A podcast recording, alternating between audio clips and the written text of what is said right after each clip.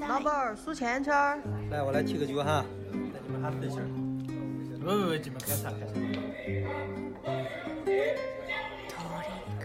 让我尝一下。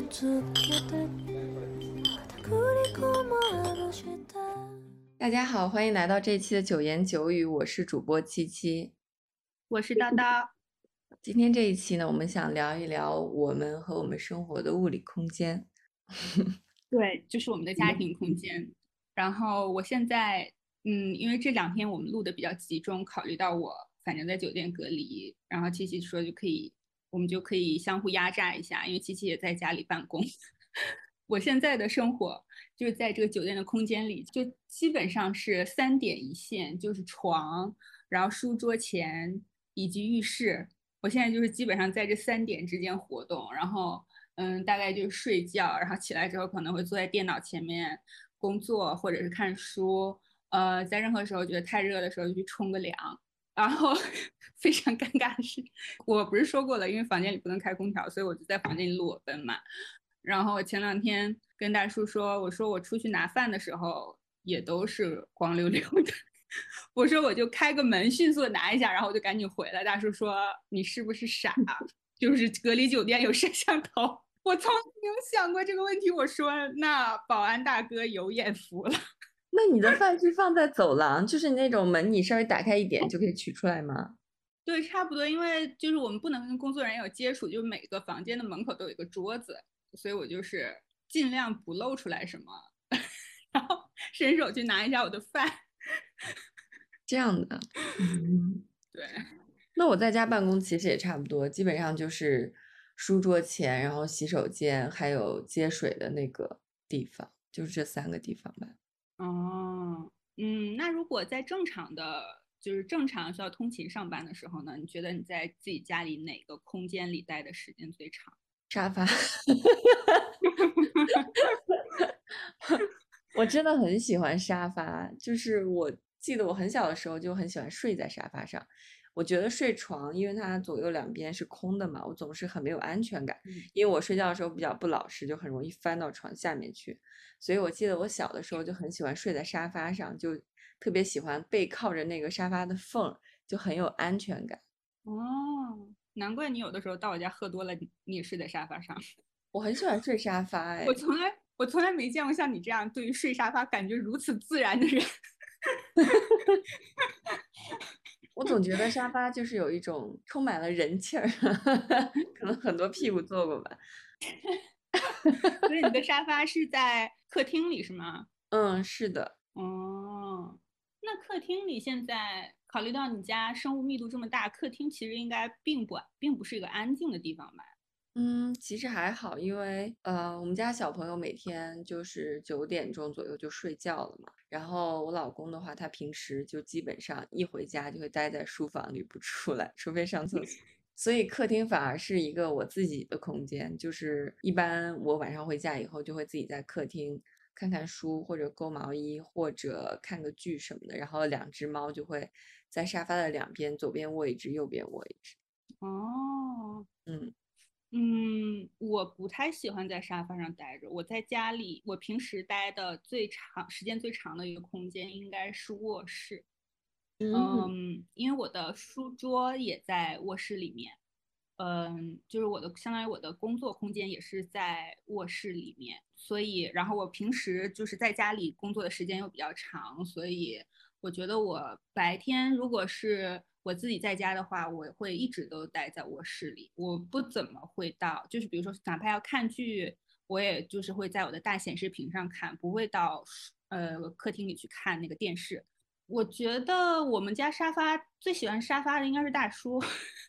他只要一一回家就会瘫在沙发上，他特别喜欢那个，因为我们家沙发是就在宜家买的，不是很大的，相当大概可以坐三个人吧，但是他那个沙发的那个就。屁股坐的地方 是分成两坨的，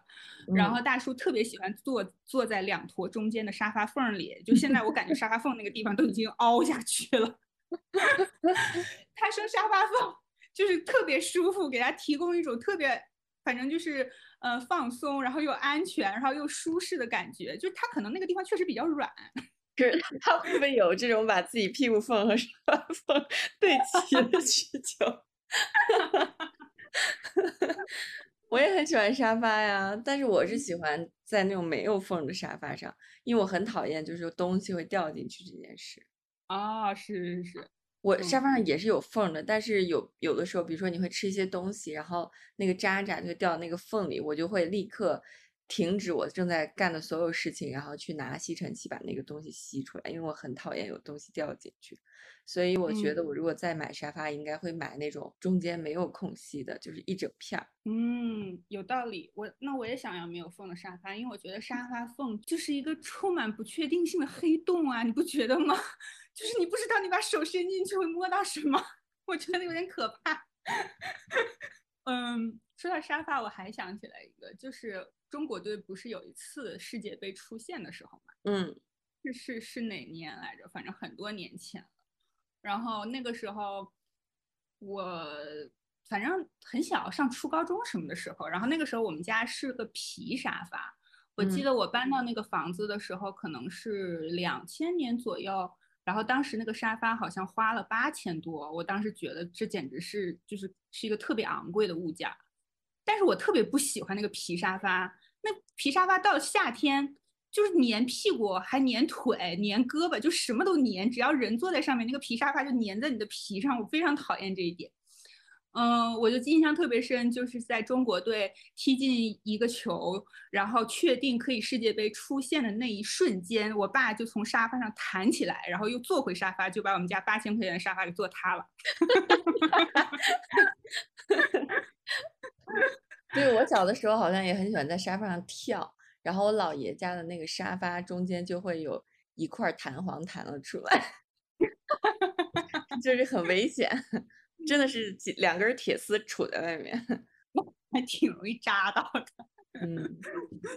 其实舒服的沙发就是那种后面可以靠到脖子的那种，对对对，性比较强。但是那种沙发就非常的丑。当时我买沙发的时候就犹豫了很久，因为如果你想做那种现代简约风，一般它那个沙发都是后背特别短，就可能就卡在你腰往上，嗯，就后背一半的位置。但那种就不适合久坐。就很难受，对，它会纵深特别长，就是你可能会处于一种小腿还要翘起来一点儿，然后后背还靠不实，那也太难受了吧？对，现在很多的沙发都做成这个样子，它就不符合人体工学吗？对对对，其实最舒服的就是那种熊宝宝椅，就是把你整个可以包进去，你就在里面可以像小 baby 一样，就是窝成一个模型。哦，不过那种就好像。不是很适合我们家的装修风格，所以当年就没有买那种沙发。现在觉得后悔。嗯，我我们家沙发也挺丑的，其实就是我那个沙发就是在宜家买的，当时我就把宜家的每个沙发都做了一遍，我就觉得我们家那个沙发是唯一一个就是靠背支撑比较高的，差不差不多能支撑到脖子，因为我也是跟你的诉求一样，就是感觉颈椎不太好，就希望后面有一个支撑的地方。嗯，对，所以我就是以当时是优先考虑了实用价值，而且考虑到我们客厅的那个，我们家算是什么装修风？就我那个那种棉麻的，然后土黄色的沙发，跟我们家还算比较配。嗯，我觉得布艺的沙发其实是最舒适的。对，大家皮沙发大面。嗯，我爸他们家的沙发是那种红红木家具的沙发，就。非常难受，你在上面就只能正襟危坐，就没有办法驼背。这种沙发，这种红木沙发就总让我想到那种，就是就是有的度假村会有那种脚底按摩的一一块地方，就上面都是鹅卵石，然后你就从上面走过去就非常的疼。但是他说可以按摩你的脚底经络，我觉得红木沙发就好像是要按摩背部经络。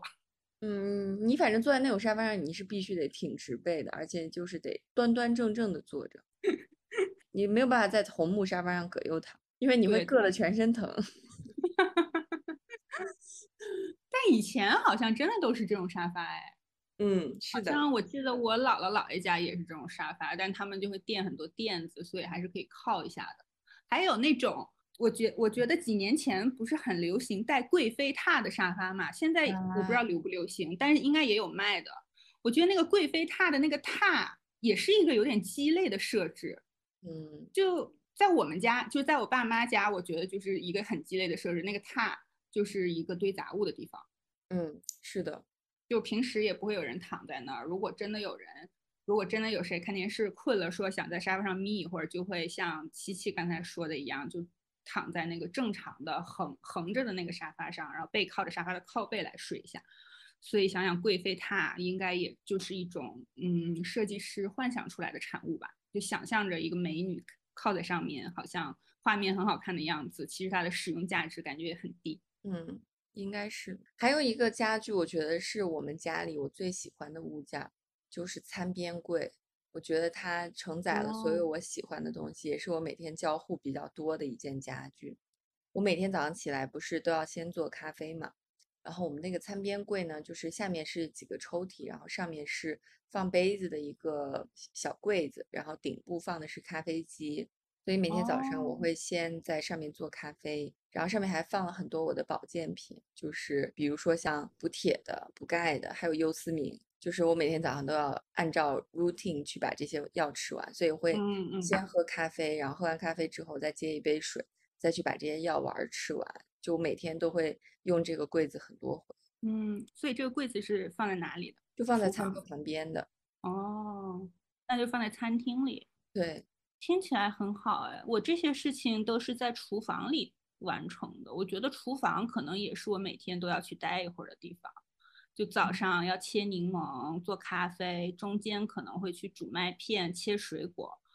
嗯，如果在愿我愿意的情况下，通常一周可能有四天还会在里面准备晚饭。所以感觉厨房也是我，但是厨房是不是我喜欢的地方？这个好像也不是很好说。你觉得你喜欢厨房吗？我不喜欢我们家的厨房，我们家的厨房。呃，虽然有一个窗户，但它是一个比较阴面的窗户，所以我们家的厨房一直采光都很不好，而且厨房的面积比较小。嗯，我又不是一个很会做饭的人，我唯三比较擅长做的东西可能就是咖喱，然后面 包和蛋糕。但是你知道做面包和做蛋糕都需要准备很多的盆盆碗碗的，对对对，里面就要装很多的原料，你要把它们先称好，然后再摆齐，最后再按顺序一个一个倒进那个大盆，它就会要占据很大的空间。但是我们的厨房又比较台面的面积又比较小，所以我就一般都会搬到客厅的餐桌上去完成。我就不是很喜欢我们家的厨房，就觉得如果有一个那种开放式的厨房，而且有很大的。操作台的话就会很满意。对我也想要开放式的厨房，但是鉴于我们家好像还是会炒菜，我我也不是很确定，嗯，开放式的厨厨房适不适合。但是我觉得现在卖的就是城市里面卖的很多新房子不都是精装修的嘛？我感觉好像没有开放式厨房，基本上都是那种很传统的中式的户型，而且那个厨房就也通常都比较小，感觉台面也很狭窄。对我，我觉得我们家房子我最不喜欢的两点，就是一个是厨房的采光差，操作区域太小，然后另外一个房间我最不喜欢的就是厕所，因为我们家的厕所是一个暗卫，它没有窗户，然后这一点就让我觉得很不爽。首先，洗完澡的那个潮气没有办法很快的散掉，因为我们家人口也比较多嘛，就上完厕所的那个臭味儿 需要过。需要过个几分钟才能散掉，就这一点让我很不爽。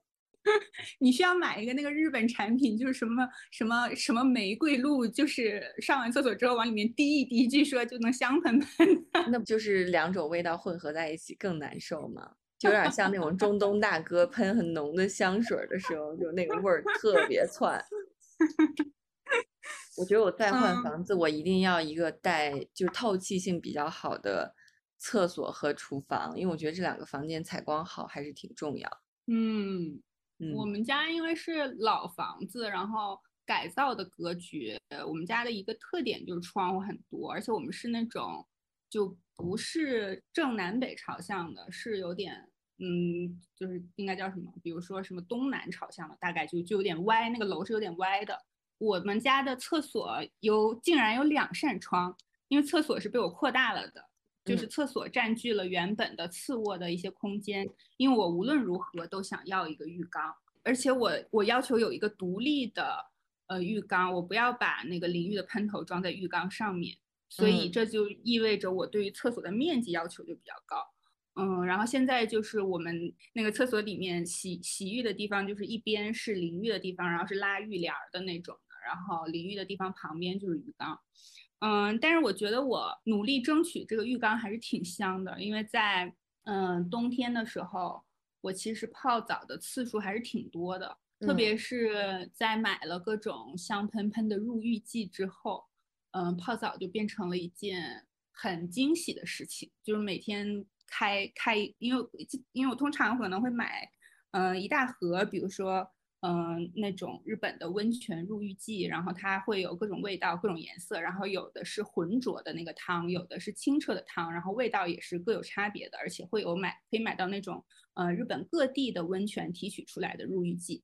嗯、所以每次每每天晚上就如果决定今天要泡澡，就会很期待，就可以抽取一包入浴剂，然后把它倒到浴缸里。而且在一个无聊的夜晚，我觉得泡澡也是一个很好的放松心情、打发时间的办法。因为如果你要泡澡的话，可能你提前半个小时就要开始放水。嗯，在这期间，嗯，我就会拿好拿过去一会儿泡澡的时候要喝的冰冰凉的气泡水，然后把再把我的书也拿过去，然后可能手机也会拿过去，有的时候或者就是把小音箱拿过去放音乐。我一般可能会在泡澡的时候看书，在泡澡的时候。就虽然他会把树叶弄得有点潮乎乎的，但是我还是挺习惯在泡澡的时候看书的。然后看了一会儿时间吗？我可以泡二三十分钟。哦，那还挺久的。因为我我是血压比较低，我泡澡就不能泡太久，就可能忙活了很哦长时间，但进去七八分钟就得出来。但我不喜欢泡那个泡泡浴，我觉得特别麻烦。泡泡浴会搞得头发，比如说你脖子后面可能沾沾了一坨泡，呃，然后身上也沾了一坨泡，就感觉对于我有的时候要看书，可能还要拿气泡水来喝，就感觉有点黏糊。嗯 所以我一般就是就是买呃普通的温泉呃普通的入浴剂，然后在中间一定要拧开冰凉的气泡水喝一口，就可以再泡十分钟。啊，那应该对我下回泡澡的时候也要准备一点冰的东西。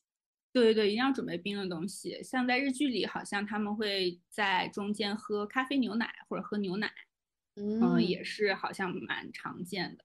然后我也会在，我也会就是先把自己冲个凉，然后再进去泡，这样在我泡完之后，就是可以再让大叔进去泡。但我们两个对于泡澡的水温的感受特别不一样，就是我就因为我冬天肯定我的体我就会觉得冷，我我一般泡澡的水温好像都比都很高，有的时候我都出来半天了，他进去之后还觉得烫屁股。但说到这个，就是放那个泡澡水，就是也很玄学，就是有的时候会会不小心放的太热，有的时候会不小心放的太凉。说到这个，我就特别想要一个日剧里面的那种浴缸，就是它会自动帮你烧水，然后烧到你定定好的温度，然后你是想烧半缸水还是烧一缸水，它都可以帮你弄。然后你点一下按钮，然后浴缸就可以开始工作。它烧好水之后还，还会有小姐姐用很温柔的声音跟你说：“泡澡水已经烧好啦。哦，那听起来确实是很不错。对我特别想要日本的这种很智能的浴缸，还有就是比如说嗯方便使用的搭在浴缸上面的小桌子，这样感觉就也挺美妙的。确实，浴缸是一个很让人放松的地方。不过，因为我们家的面积，其实我们家面积其实也不小，但是可能因为房间比较多吧，就没有浴缸这嗯种奢华的东西，所以我们买了一个那种简易的，像儿童游泳池一样的那种浴缸，折叠的，就是你平时可以把它收起来，但是你需要用的时候可以哦把它打开。但是那个就是没有享受可言，因为它就是一个折叠的浴缸嘛，你不可能在旁边再放一个什么东西，你就在里面快速的泡一下，然后就出来。对，我觉得我这么想要浴缸，可能也是因为看日剧实在是看的太多了。就众所周知，日本人对浴缸的痴迷实在是已经到了一定的程度。而且日本的家嗯庭泡澡是不是还有那个根据家庭的权利地位来分，就谁先谁来贵，我觉得应该是的，但是他们也很有礼貌。我感觉一般客人来家里的时候，都会让客人先泡。哎，哦，这样的，对对，就表示对客人的热情欢迎吧，感觉应该是这意思。这样很容易人人传播哎。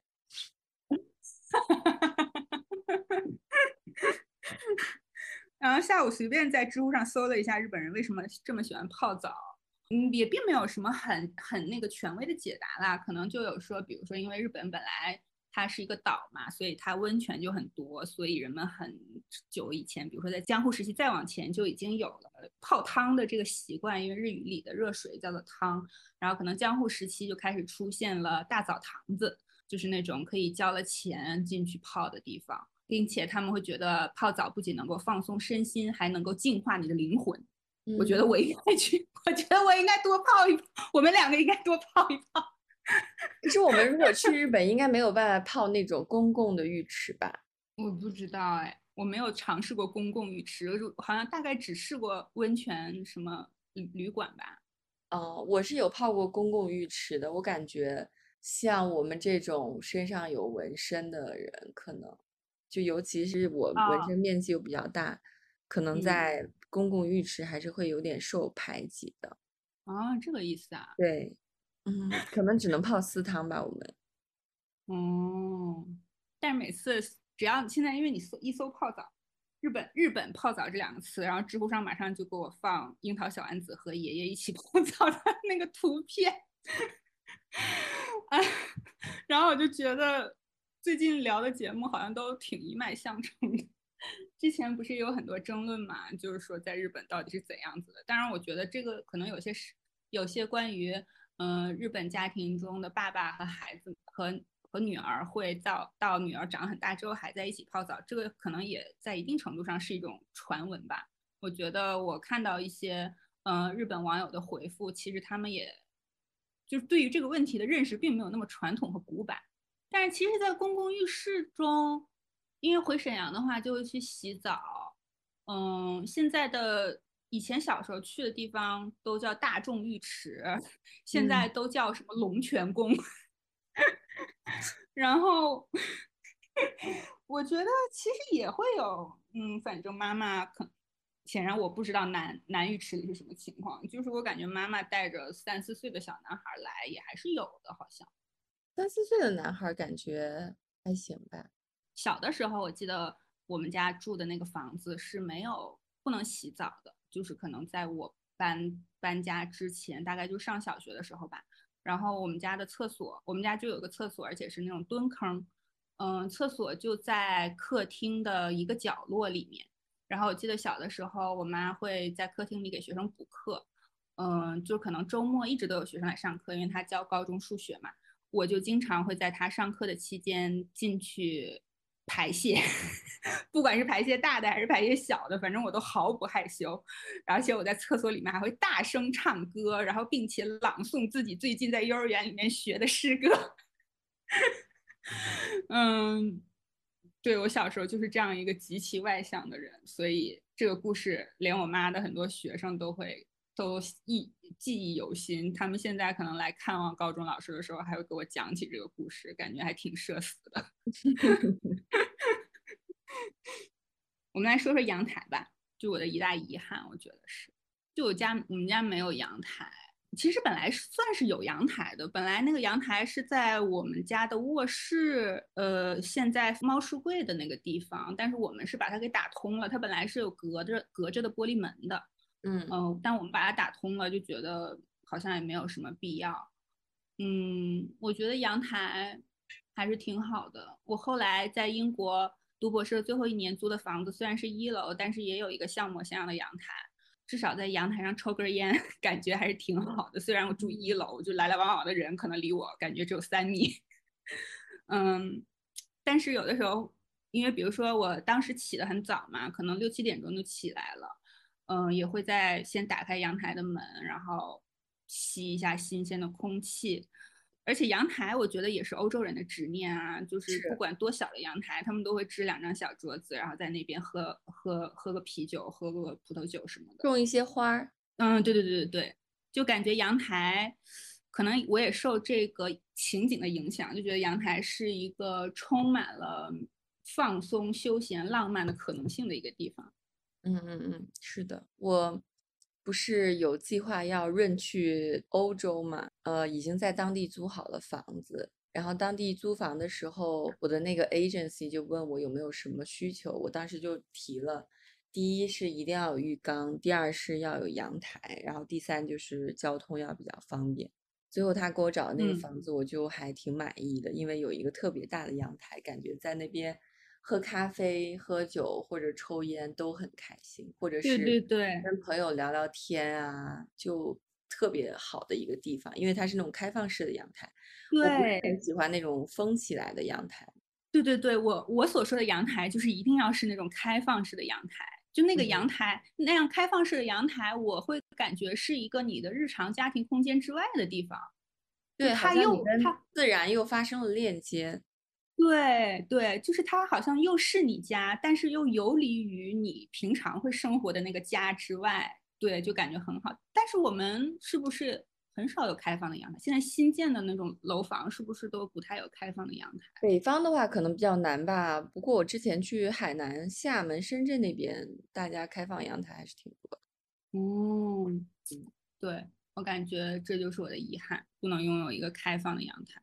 可能去了大理，就住在平房里，好像也不需要阳台。对啊，你就前屋后院儿，你不需要阳台啊，有一个后院花园了呀，你不需要有一个小小的阳台了。是的，那其实这么说起来，阳台真的是为了让城里人能够跟自然有所接触，然后被设计出来的一个空间吧？应该是的，尤其是像我这种植物爱好者，就很爱种东西的人来说，嗯，如果是封闭性的阳台，它的通风啊、采光都会比较差，养什么东西都不好活。嗯，对，而且开放式的阳台还会发生很多浪漫的故事，比如说《罗密欧与朱丽叶》，还有比如，嗯，去年还是什么时间的日剧，就风平浪静的闲暇，就是 Nagi 的新生活，因为女主角叫 Nagi，是我很喜欢的演员黑木华演的。嗯，就是他，他是为了重新能够做真正的自己吧，然后就决定开始放假。嗯，他因为日本的那种阳台，日本的公寓也都是有开放式的阳台的。日本的就哪怕你公寓再小，一般也会有一个开放式的阳台。嗯，它的那个阳台，大家通常就用来晾衣服，或者也就是抽根烟，干大概跟我和琪琪刚才描述的那种欧洲的阳台很像。嗯，但它还有一个特点，就是日本公寓的阳台，你和你隔壁的住户是可以互相看见的。就是你探个头出去，大家就可以说话，就可以互相看见。呃，伸个手出去就可以拉手。所以在这个风平浪静的闲暇里面，呃，然后就是女主角搬到了这个房子之后，她隔壁住着一个非常像猫一样的男生。是中村伦也演的，演的也很好，就很慵懒的一个男生。然后这个男生第一次就看到黑木华，就从隔壁伸伸出手来摸了摸他的那个爆炸头，因为他在里面是一个这样这样这样这样的那种爆炸头。然后他就摸了摸他的爆炸头。后来女主还通过阳台送给他的邻居苦瓜，并且他们也通过中间那个那段很小的距离，然后两个人都从阳台中间探出身子来接吻，就是一个。感觉非常夏天的场景，所以就是又美化了我对于阳台的想象。不过要是又说到这个，刚才不是说到北方的阳台嘛，就是在东北的阳台就是一个完全实用主义的地方。特别是我冬天，比如放寒假、过年回家的时候，东北的阳台就是天然的，呃，大冰柜。就我们发的大概所有的肉类啊，然后蔬菜呀，什么柿饼啊。嗯，等等一些东西都是可以往阳台上面放的，而且还会根据需要把阳台呃区分成不同温度的冷藏区 和冷冻区。比如说，如果这这边如果客厅外面的阳台可能就是不是很经常开窗户的话，就会把它定义为是一个冷藏区。然后可能比如说卧室外面也会有一个开也会有一个开放式的阳台，但是人不能走出去的那种。就直接露天的，然后它就会变成冷冻区，用来存放一些需要更加低温储藏的东西。我觉得也挺还也还挺方便的吧，就家家户户都是这样做的，感觉也是东北的一个很具有地方特色的景象。其实，在我小的时候，我们家的阳台就是我姥姥他们家的阳台也是开放式的，所以在临近过年的时候，我记得他们也会在阳台上养鸡、养鱼。养鸡？对，就是会因为年三十的时候要杀掉那个鸡嘛，所以，嗯、可能提前几天就先买回来。还有兔子呀之类的这些动物，不是都会味道比较大哦嘛？但是开放阳台就没有哦这个顾虑，然后就会放在阳台上去养它们几天，然后再在年三十的时候杀掉吃。听着感觉好暗黑童话呀！是的，就是除了储储藏腊肉、香肠、一些蔬菜以外，还会用来养一些要吃掉的活物。嗯，对，感觉阳台还是有很多实用性的功能的。嗯，嗯，不过我这几天就是因为我骨折了嘛，然后就只能居家办公。我这一周感受还挺深的，就是，嗯、我觉得我们家没有一把舒服的椅子，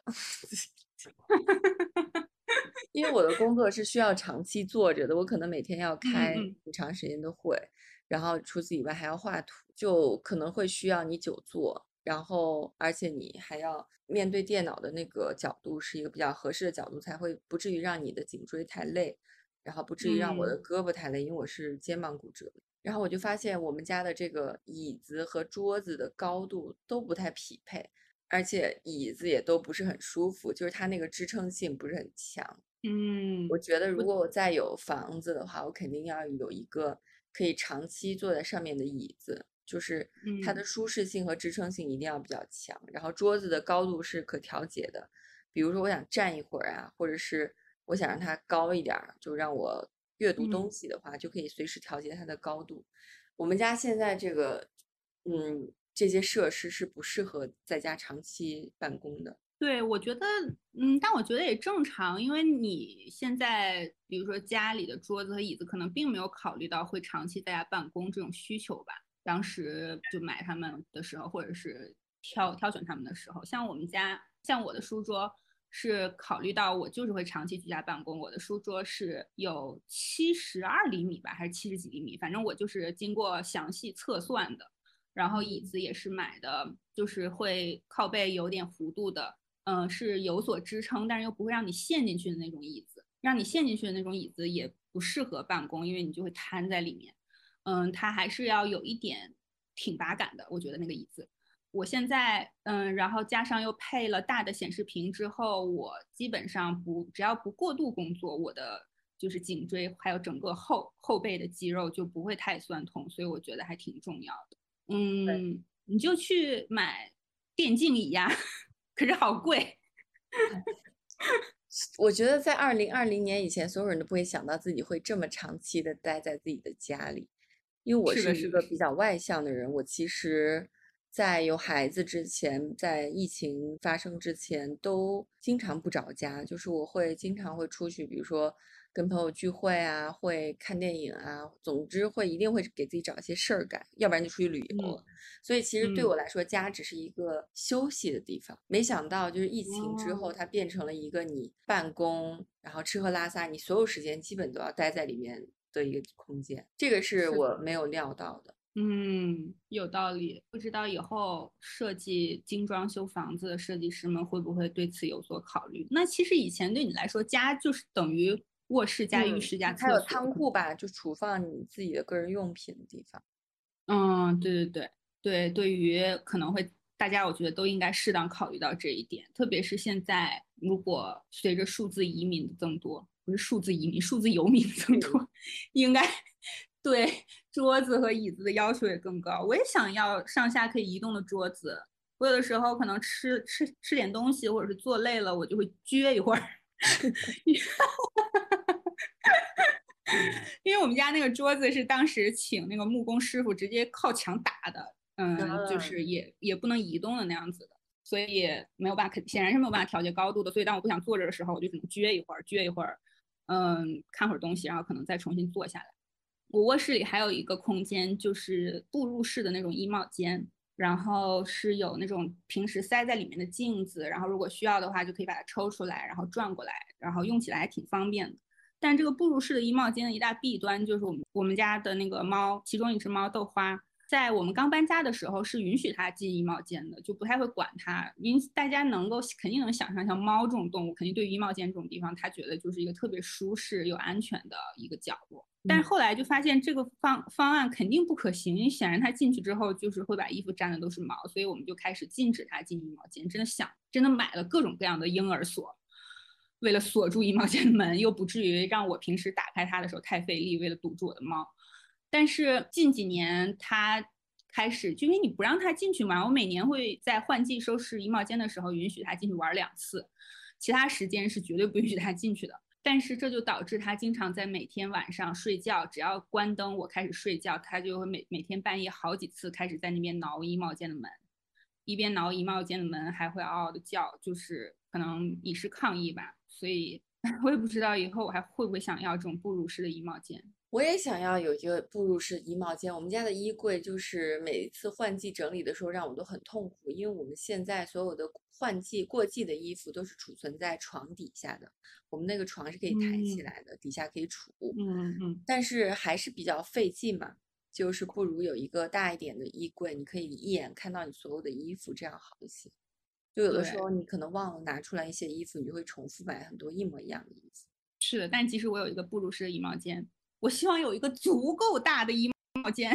让我把所有的衣服都能放在里面，而不需要进行换季收拾这个工作。是的，是的，就是换季收拾衣帽间这件事情，我需要下一个礼拜的决心才能够 开始做这件事情，因为实在是感觉太烦了。可能也是，嗯，我觉得我的衣服算多吗？我觉得可能还好吧。我觉得就一般情况。但我我最近。因为一直有一个在关注的韩国的那种 blogger，然后那个小姐姐她，因为她还蛮有钱的，她以前是 Line 的设计师，在日本，然后她回到韩国以后，嗯，就自己开了公司，然后因为她她嗯就是形象很好，然后身材也非常好，所以就会有很多厂家寄给她衣服啊、包包等等的。我看她最近新搬了一个家，就是比以前的房子更大了。它有两个房间，全部用来是放衣服的，就那两个房间里，就像我们经常逛的那种卖 vintage 衣服的商店一样，就里面全是一排一排的钢制衣架，满满的全部都是衣服，就觉得又夸张又方便。嗯，我还有一个特别想体验一下的，但我觉得应该，说不定去大理能体验到吧，就是在日本的传统的那种合适的房子里。都会有那种外走廊，在日语里面就是叫 n g a w a 就是那种，嗯，因为它那个走廊一般就可能会对着它的庭院，或者是对着一个小院子，嗯，就是可以拉开移门，然后就是大家可以坐在那个廊下面，嗯，就是打盹儿啊，然后吃西瓜呀，对啊，然后聊心事啊，特别是在夏天。就是感觉那就是，嗯，就理想中的夏天就应该在那个走廊下面吃西瓜，然后看萤火虫，什么看树、看花什么之类的，觉得特别美好。嗯，我还有一个特别想要的，就是现在我也已经拥有的，但是我觉得可以做得更好的，就是我觉得一个家里除了厕所要通风采光以外，还要有两间厕所。因为男生真的太爱拉屎了，真的，我觉得我们家厕所就经常被占据，然后你就需要排队，而且我们家有四个人。哎，我之前我前两天在小红书上看到一个，就是双人马桶，就是说为了解决大家不能有两个。两个厕所，它就是那个马桶是并排的两个坐坐便式的马桶，就是说你可以跟你的爱人一起拉屎，可是并不会想有这种需求啊。我觉得我最享受的就是一个人在家里的厕所开着门拉屎。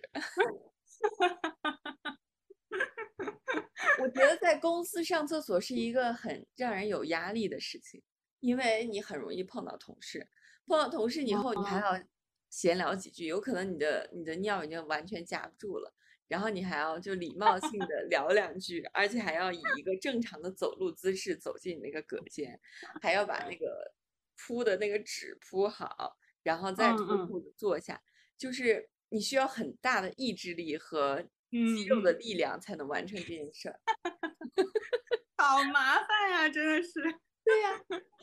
而且如果假如你跟你熟悉的同事一起走进了这间厕所，这就意味着你上厕所也要很小心，你不能畅快的尿出来，或者 或者很大声的拉屎或者放屁之类的，因为这个就是有有损你作为一个专业的作为一个专业的职场人士的形象。专业的职场人士不能很大声的放屁，也不能为。太难了。对，所以在家里办公的时候，你就没有了这个，你就没有了这个顾虑。嗯，是的，是的，我觉得我也很怕在厕所你。甚至可以过一会儿再提裤子。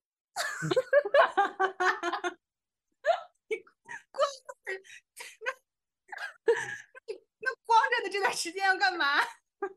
就发一会儿呆啊，就站在那边看看镜子。总之，你就有了很大的自由。你在公司上厕所，你永远没有这种自由，而且有的时候你还会就像开讲一样，有的时候你推开一扇门，然后那个马桶盖是盖着的，我就嗯很恐惧。就也是一个神秘的黑洞。开盲盒，你知道吗？你打开的时候，有可能它是一个干净的厕所，也有可能里面有很多东西。哎呀，就是你每次上厕所，你是有心理压力的，你知道吗？本来它是一个让你去舒缓压力、去排泄的对对地方，结果你会变得更有压力。而且世界上，世界上最尴尬、最尴尬的事情就是，比如说你的同事上厕所门儿没有关紧，嗯，然后你推开了一扇以为是空着的厕所，结果人家正在拉屎。哦我真的是希望大家这个点真的是，就还有包括有时候，当然可能公共空间如果它的门坏了，可能就没有办法，但是真的希望大家就是把门都 关好。应该也没有人希望会自己会在正在哦的时候，然后被推开吧？那你本来就出来半截儿，他就回去。关键是你知道吗？你推开门，人家正在里面拉屎，你很惊慌的把门关上，然后你去了另外一间，上完厕所出来，结果你们还刚好同时出来，还要在洗手的时候聊一下天，可能会聊拉的拉的怎么样？吃了吗？就是很这点我觉得很很社死，真的很社死。这点我觉得应该很多男性也会觉得特别社死。不是有好多关于男人去上厕所的笑话吗？就如果你跟领导正好同时都进入了厕所，站在了那个嗯、呃小便池前面，你说你是比领导先尿完呢，还是等他开始尿了你再尿呢？然后能夹断吗？中间能停吗？然后，那你说领导如果尿的时间太长，就显得好像他肾虚；然后他尿的太短，又好像也不太好。确实压力会比较大吧，而且男生我觉得会忍不住就是互相看一下，对对我也觉得我会要那个互相看一下。是的，所以我觉得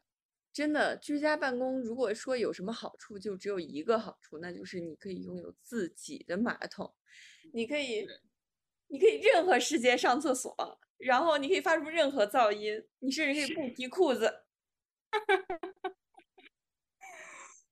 对对，我觉得这一点真的很有道理，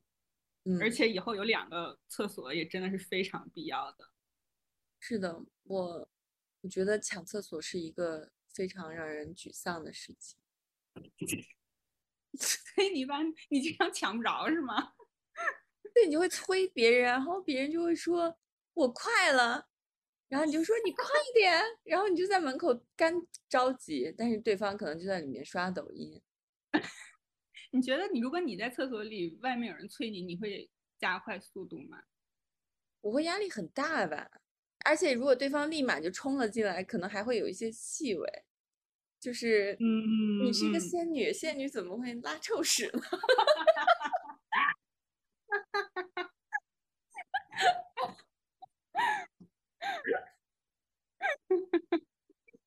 我懂你的意思。所以我觉得，如果再换新家，我就要两个厕所，然后我每次上完我那个厕所，我就要把那个门反锁。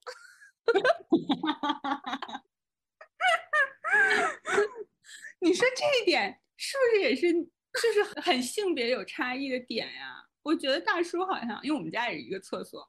大叔可能有的时候，我觉得我的嗅觉哈比大叔要灵敏很多，就灵敏非常多。然后。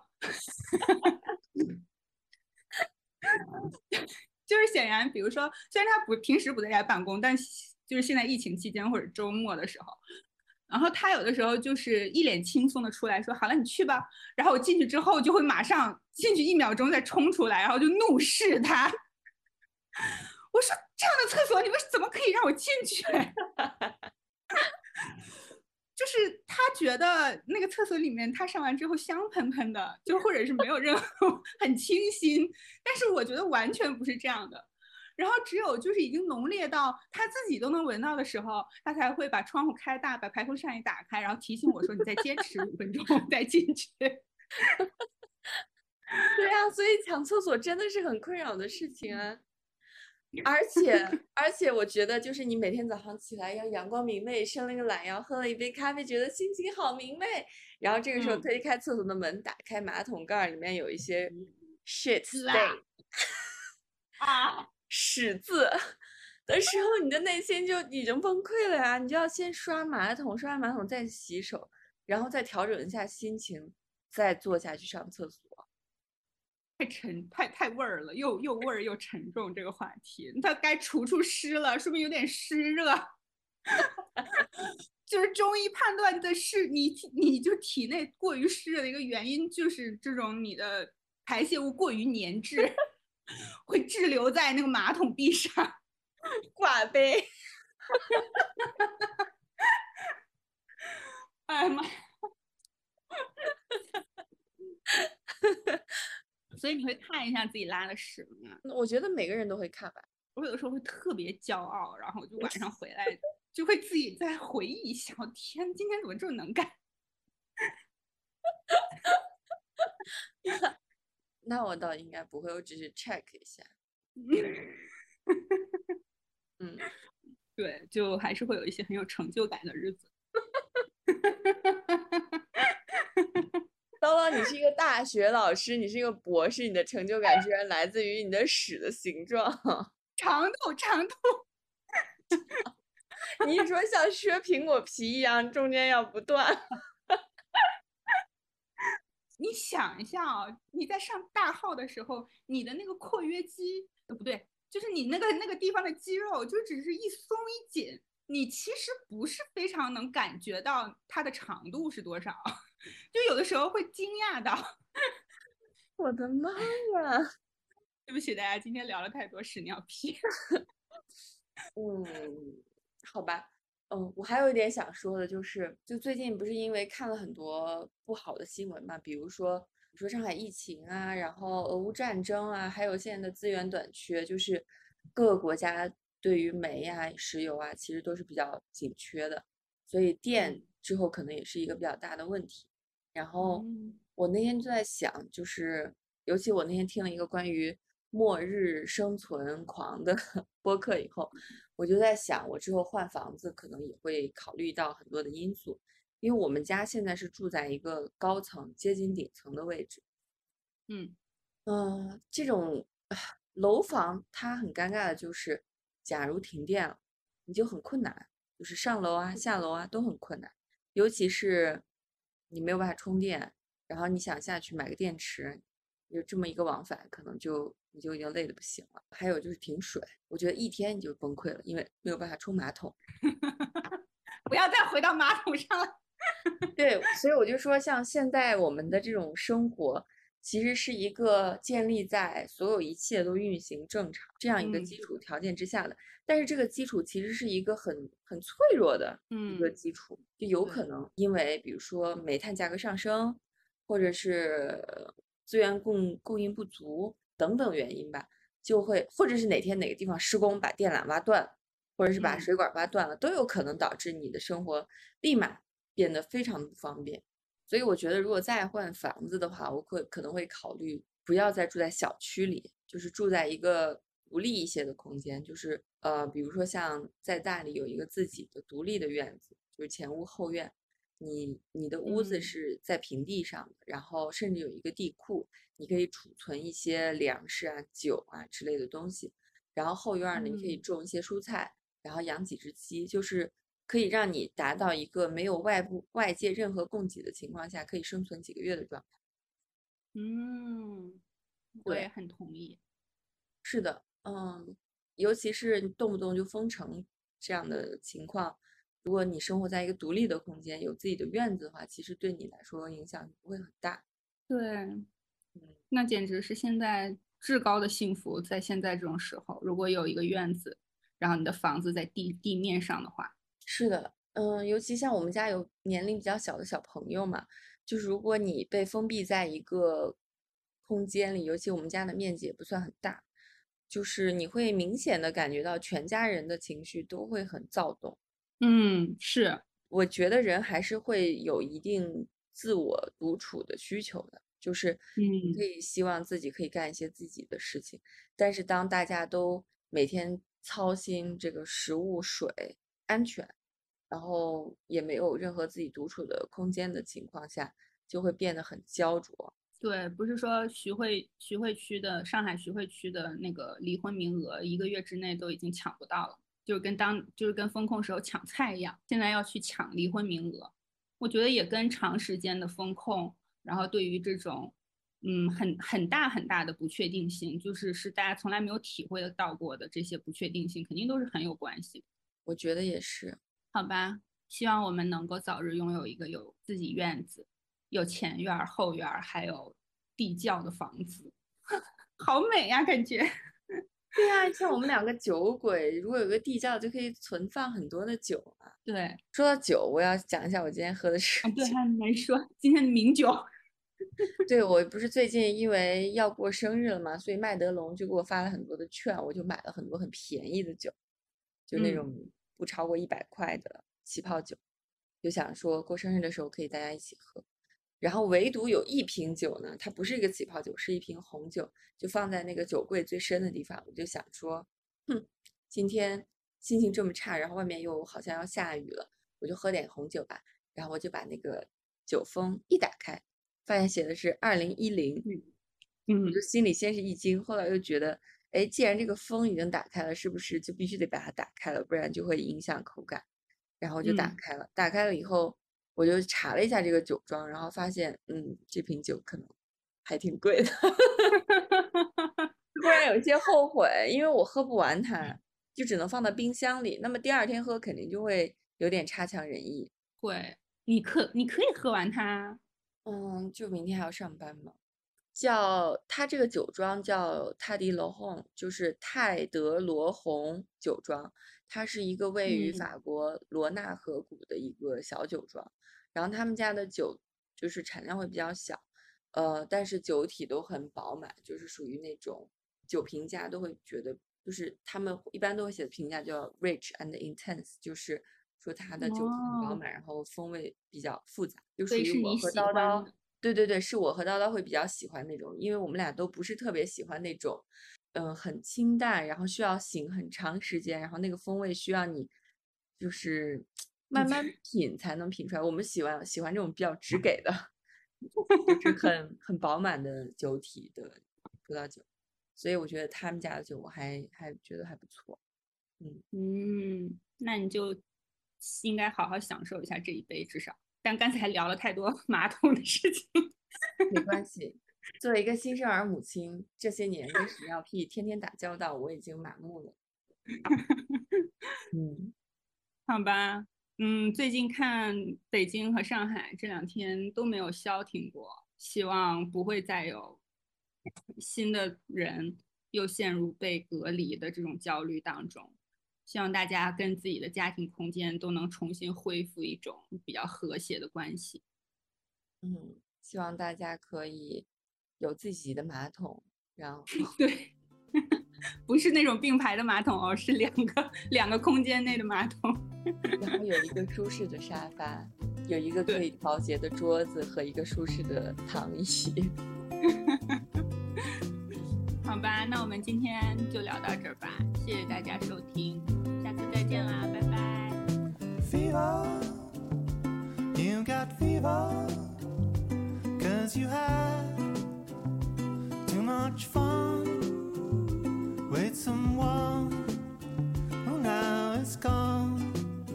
and can't take care of you. Fever,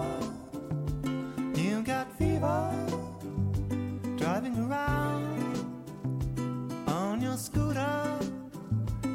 Christmas time with funky clothes that don't take care of you.